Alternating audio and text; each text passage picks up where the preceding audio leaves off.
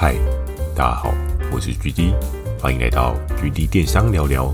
透过每周二十分钟，聊聊当下的电商大小事，帮助你更加理解电商市场的运作。对了，Mr. Fast，GD 有加入订阅的赞助计划。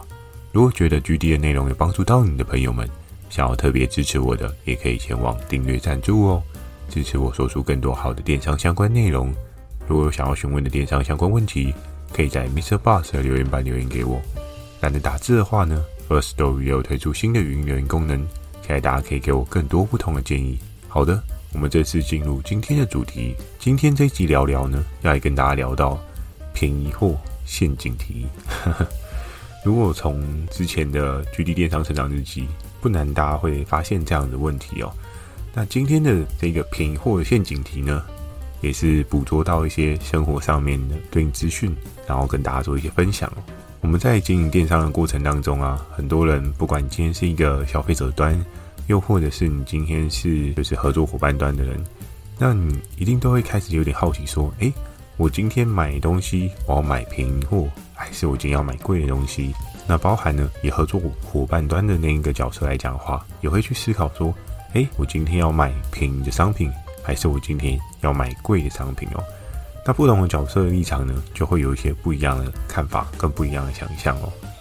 在一开始呢，要来跟大家分享一个消费者的 FB 的反馈哦，主要是在双十一的时候吧，因为双十一大家都会在各式各样的社团群组互相推波嘛。诶，比如说像有的人去某某组队啊，又或者有的人可能会去虾皮去抢限时特杀，各式各样的可能性，我们可以看到在社群网络上面有越来越多人的分享。然后就跟你说，哎，什么东西可以买啊？什么东西真的很划算啊？什么东西我今年就等它这一次的特杀，有没有？真的有一些 branding 很厉害的是，它一整年都没有降价，就只有在双十一这一波有降。对于这个品牌爱用的始终客户呢，就绝对是一个必买必剁手的时候哦。所以在这个时间点呢，就会有各式各样的平货出现，呵呵，应该是说会有各式各样特价的商品出现哦。这些特价的商品呢，伴随着人们的购买欲望嘛，对不对？你看到，比如说今天 iPhone 突然从三万降了五千块，哇，买不买？嗯，应该很多人忍不住就买下去了吧？当然，有一些人可能很理性购物，你会想说啊，我去年才刚换而已，不用每年都换吧？换机这件事情呢，每个人有每个人的角色立场，有每个人的看法，所以买与不买呢，通常在双十一的这个特惠当中，很多人。都会非常非常的想要赶快剁手去买哦，所有的平台跟所有的 branding 呢，大家都涌出这个节庆，所以在这个节庆上面呢，确实你可以搜刮到一些很便宜的商品。不过呢，今天要跟大家分享的这个消费者的 FB 的反馈呢，他在讲到的就是在双十一的时候，他兴高采烈买了一个三 C 家电哦。那这个三 C 家电是什么呢？他是在买空气清净机，这个清净机呢，它可能。还有除湿的功能，在这样的商品的规格之下呢，很多人就会想说：哇，今天我买是一个有牌子，然后机能性又这么好的东西，性价比超级无敌高。过往呢，这个商品从不降价，突然降价，那这时候应该会很开心，对不对？于是呢，在那个时候，我就看着下面的留言串，就很多人很推说：哇，这个东西推坑必买，这个东西我已经放到购物车了，我已经。准备要采购去做一些购买哦，不过到最后呢，过了大概一两个礼拜啊，这留言串它又再次的浮上了水面。通常推坑的这一种文章啊，很少会再浮上水面哦。会浮上水面呢，一定会有一些对应的消息跟可能性，所以它才会又再浮上水面。而在那个时候呢，我就去看了一下对应浮上水面的原因，原因是什么？收到这个产品的人不是很开心，为什么呢？他发现。他收到的这一个商品呢，貌似有福利品的嫌疑哦。怎么说呢？在三 C 家电的状况之下，福利品有各式各样的等级嘛。那当然我们都知道，不管是家电啊，或者手机啊，手机的福利品理论上是最多的。当然家电也会有，不过家电的比例理论上来讲的话，会比手机稍微比较少一点。什么样是家电的福利品呢？家电福利品又有什么样的类别分别呢？基础的带大家了解一下，像我们最常会看到的福利品，多半都是展示机嘛。比如说今天在全国电子啊，又或者是汉坤啊，他们可能会摆设出来，然后去做一个展示，让消费者可以看到，去摸摸看，然后去做一些购买。所以这是大家所耳熟能详的所谓的展示机福利品哦。那多半呢，展示机福利品，只要店家设定的维护状况是 OK 的，通常多半不会太糟糕了。但是因为毕竟它已经开箱了嘛，它会有一些灰尘，这是难免的。但碰撞刮痕的一些东西呢，理论上就不太会发生哦。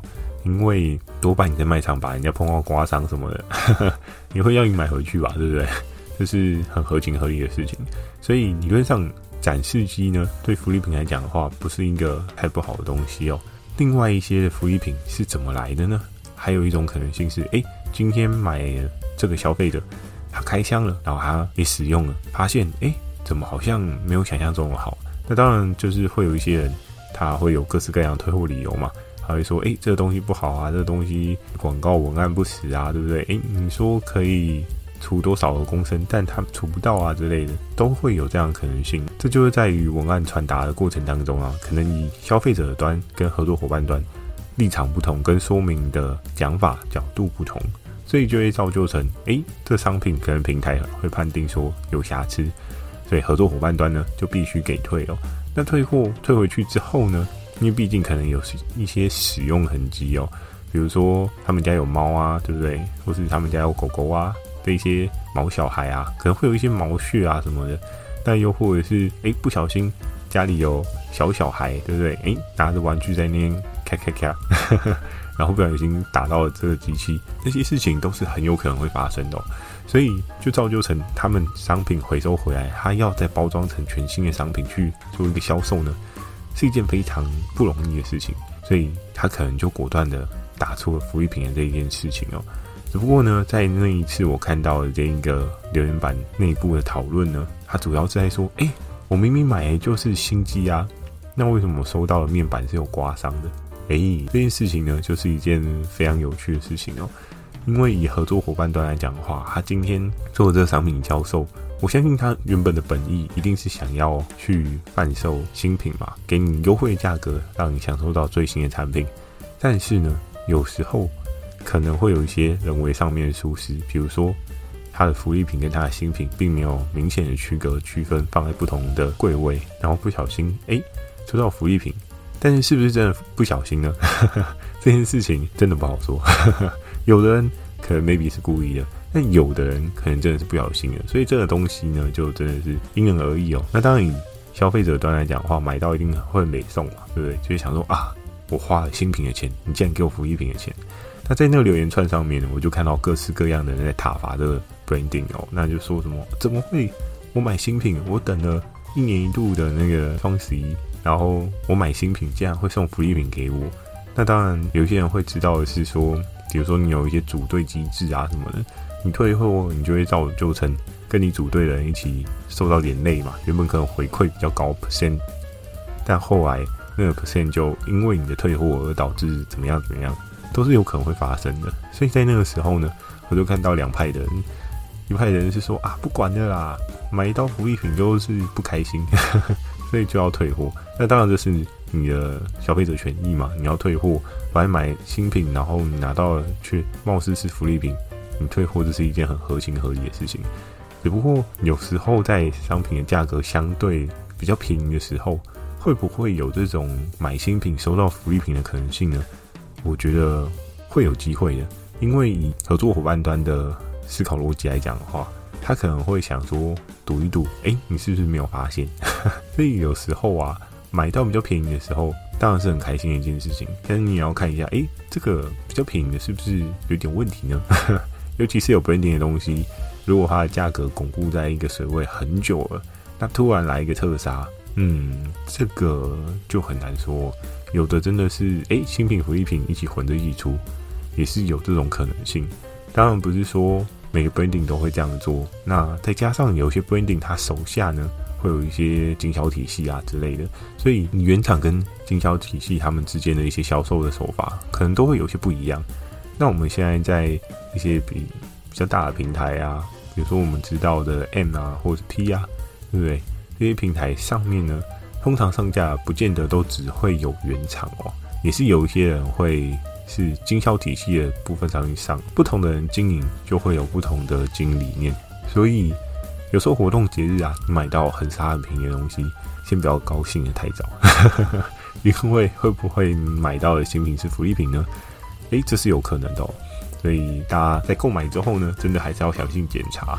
那在这一个原版上面啊，我就看到哇，买到便宜，但是却是福利品，这种很囧状况哦。那接下来呢，要跟大家来聊到的是，你买的东西越便宜越好吗？嘿，这件事情呢，其实有点牵涉到个人价值观吧。很多人都会在这个经济不景气的状况之下呢，都会希望啊，我东西买越便宜越好，堪用就好。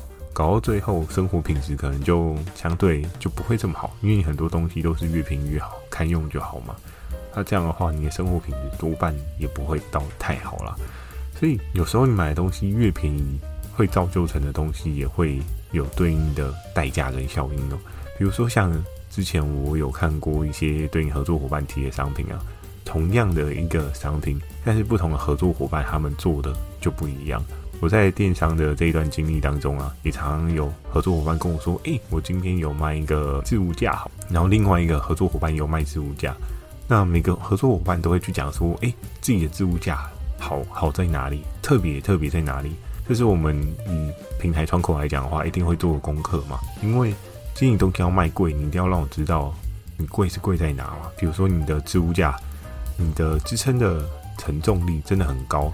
那对方的可能只有五十，你有一百五，OK，好，那你可以卖贵一点，因为消费者会买单嘛。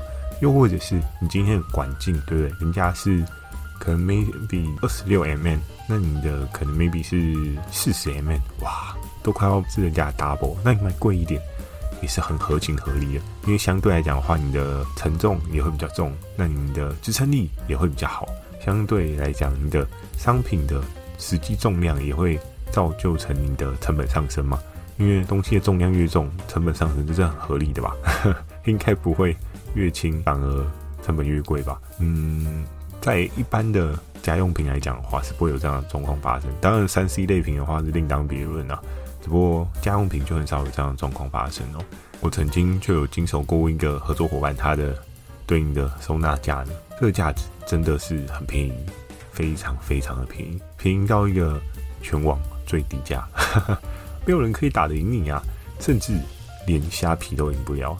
当然，虾皮的部分来讲的话，它的运费是外加的嘛。但我们如果把运费再去做一些摊提的话，就可以发现，哎，哇，我们真的已经杀到一个极限，杀红眼这样。只不过在这个状况之下呢，看到了这个东西是不是就真的比较好？我在那时候曾经有看过消费者的反馈哦，然后发现啊，各式各样的人就说啊，这个价值。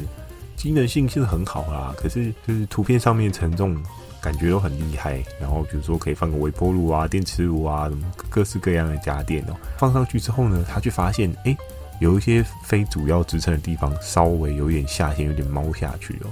所以在这个商品的状况之下，就会影响到你的使用状况嘛。那当然有些人会说啊，我这个东西可能平常没有要收纳，所以就还好。但是当你要收纳的时候，你可能就发现，哎，怎么？卡卡的，没有你想象中这么方便。那因为它的承重耐重跟一般的层架来讲的话，有一个很大的落差，因为它是可以收纳的收纳架这样子。所以到这样的状况之下呢，诶，当你今天买到了很便宜，可是你的这个商品呢，很有可能会有，比如说各式各样的瑕疵啊，又或者是诶层板歪掉啊，又或者是螺丝给你用比较没有那么好。诶，在收纳架来讲的话。螺丝这件事情很重要诶，尤其是一些比较高度比较高的收纳架。你今天如果高度很高，但是你的承重没有做好的话，诶，那个绑下来不是开玩笑的。如果你上面摆了很多很贵重的东西，比如说，诶，你今天买气炸锅啊，还是你今天买的电磁炉、烤箱啊，还是微波炉啊，你放在上面，诶，结果我后来整个绑下来，啊，这些东西不是就坏了吗？所以有时候啊，商品是不是真的买越便宜越好？这件事情就见仁见智哦。那另外一个角度，假设你今天是合作伙伴端，你是销售者，你是卖商品的人的话，你卖商品是不是也是越便宜越好哦？我记得在上一集啊，有跟大家讲到那个虾皮还真的又调整嘛，就是虾皮免运优惠的那个话题哦。那你卖的东西越便宜越好吗？我就必须要再重新描述一下上一集所跟大家聊到那个五十块的故事哦。五十块的故事，假设你今天商品卖五十块的五成，你是赚二十五块啊。所以以这样的状况来讲的话，你卖的东西越便宜，当然你的订单量会很爆，没有错。如果是一个需求品的话，可是相对来讲的话，你卖的越便宜，你别忘了你的利润也是相对越低哦。一百块的五成跟五十块的五成，将近差了多少呢？我们试再重新试算一下，五十块的五成是二十五块嘛？那一百块的五成呢？就是五十块，所以我们以订单去换算来讲的话，对应的差距就会出来哦。等于是你今天一百块的订单，你只需要出一笔，那你相对来讲的话，五十块的订单你需要出两笔哦。所谓的人力的成本呢，跟对应的时间成本呢，这件事情在谈底下去算，是一件完全不合逻辑的事情。当然，如果你真的时间很不值钱的话，那你可以做看看五十块的没有问题。可是如果你时间是有一定的价值的话，那请不要这样做，因为你卖的东西越便宜呢，单量喷得越大，可是相对来讲的话，你所耗损的时间也会越大哦。我曾经在电商的这一段路程当中啊，也有遇过一些合作伙伴，他们常常会说：“我好忙，我好累。”然后当他终于忙了一段时间，我就跟他聊说：“哎、”你为什么那么忙？你为什么那么累啊？你这样的话是钱赚太多嘛？对不对？钱从天上降下来，要拿很大的容器去把它装起来，所以你很忙，那就无可厚非嘛。可是相对来讲的话，他们说没有啊，我每天的订单很爆啊，你们订单跟虾皮的订单真的差很多啊。但是在那个时候，我觉得去思考一件事情是：当然虾皮它的订单是很多，但它的单价是不是很高呢？这件事情就值得。有待去做一些思考，就像刚刚讲的，比如说这个平台它可以卖五百块，但另外一个平台它只能卖一百块，光是这中间的五成的利润差就差了多少？一单五十块跟一单两百五，就差了五单的差别哦。所以其实以这样的状况来讲的话，你今天要经营电商，真的要好好的去思考，你是不是真的是以量来作为你的。主要的策略标的哦，那当然，如果你真的就是想要拼量啊，拼到一个无以复加，那我觉得，诶，你可以朝这个方向去做，没有关系。可是，如果假设你今天真的是一个个体户，又或者是一个新手的话，哇，你去拼单量呢，肯定会让自己很辛苦哦，因为你还要去烦恼的是，你今天要请人吗？你今天要请多少个人？那这些人好管吗？你自己是不是有管理人的能耐呢？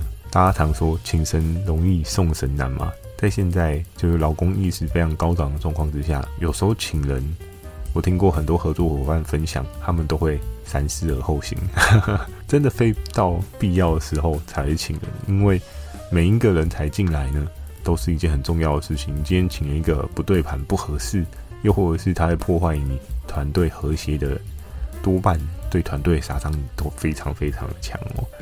尤其是好不容易已经建筑出一个很正向、乐观的团队，就突然害了一个很负面、很抱怨的单一个人的话，其实也是会在团队当中有一些对应的潜移默化的问题哦，也会造成团队没有办法积极的去面对、正视自己的问题，那就会是一个非常非常可惜的事情。所以，你卖东西越便宜越好吗？还有一件很重要的事情。当你东西卖越便宜，你的利润越薄，你的员工就越不可能有加薪跟有拿到奖金的可能性哦。所以有时候在卖产品的过程当中啊，思考的角度真的要再放得更广一点。有时候你想的只是好喷单，然后冲量，然后大家开心，对不对？但是如果你是一个有团队的人的话，你就不应该朝这个方向去做，因为你自己累，那就算了。但是如果是你整个团队累的话呢？你就要去思考的更面面俱到哦，因为很有可能呢，如果就像我之前讲的，合作伙伴过一个年，所有的人都走了，哇，那真的是很刺激耶，你全部都要重新再来哦，而且好不容易盯起来的量能，你要自己一个人扛吗？你能扛多久呢？对不对？这件事情非常值得去做一些思考。好，那在最后呢，要来跟大家聊到的是定价策略也可以蓝海操作，诶。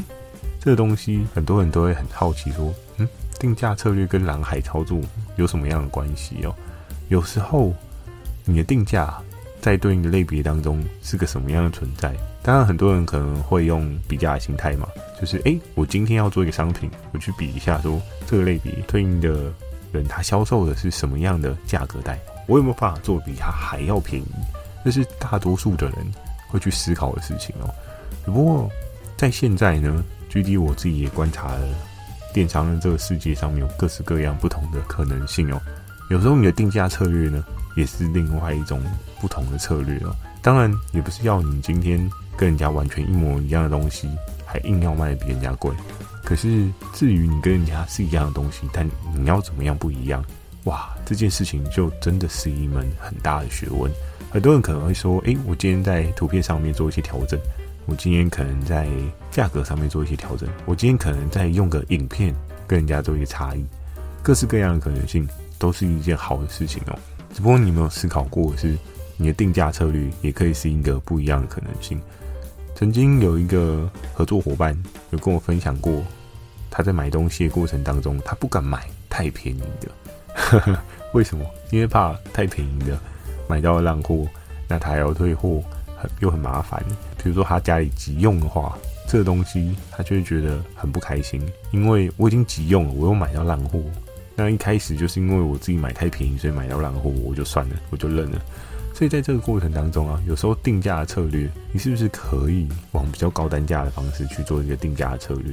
我们可以看到有一些厉害的 branding 哦，当然你要做，你要把 branding 做起来这件事情不是这么容易哦。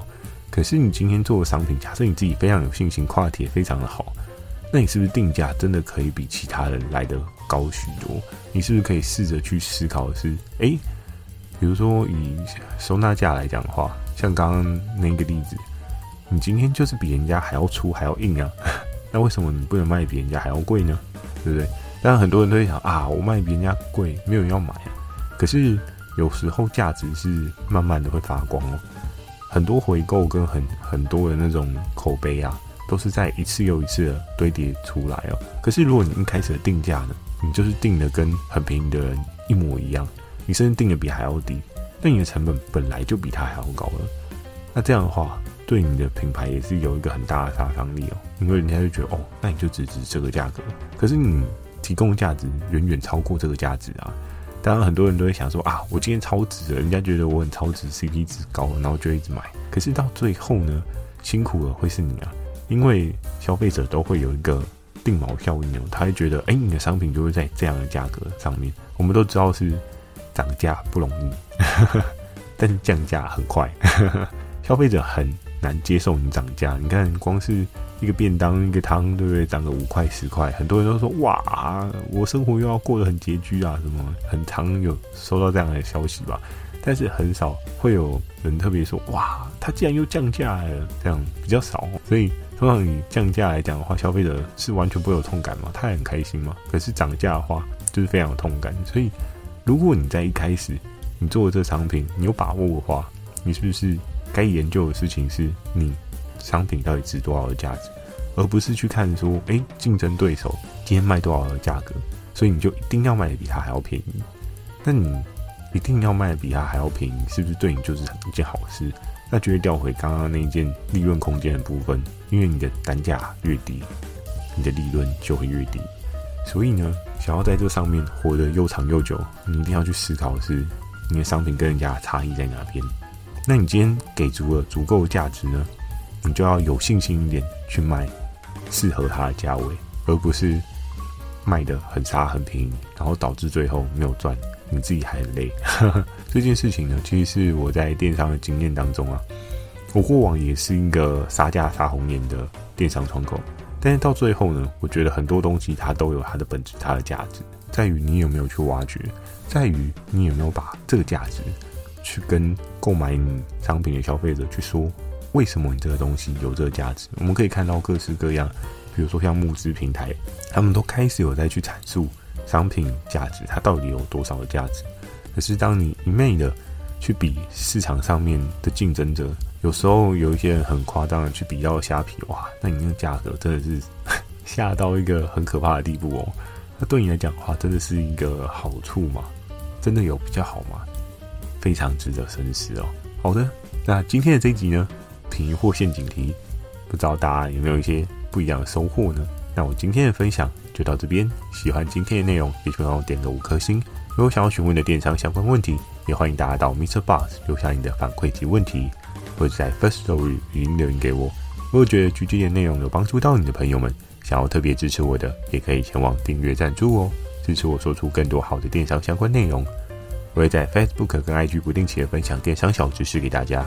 记得锁定每周二跟每周四晚上十点的 GD 电商成长日记，以及每周日晚上十点的 GD 电商聊聊哦。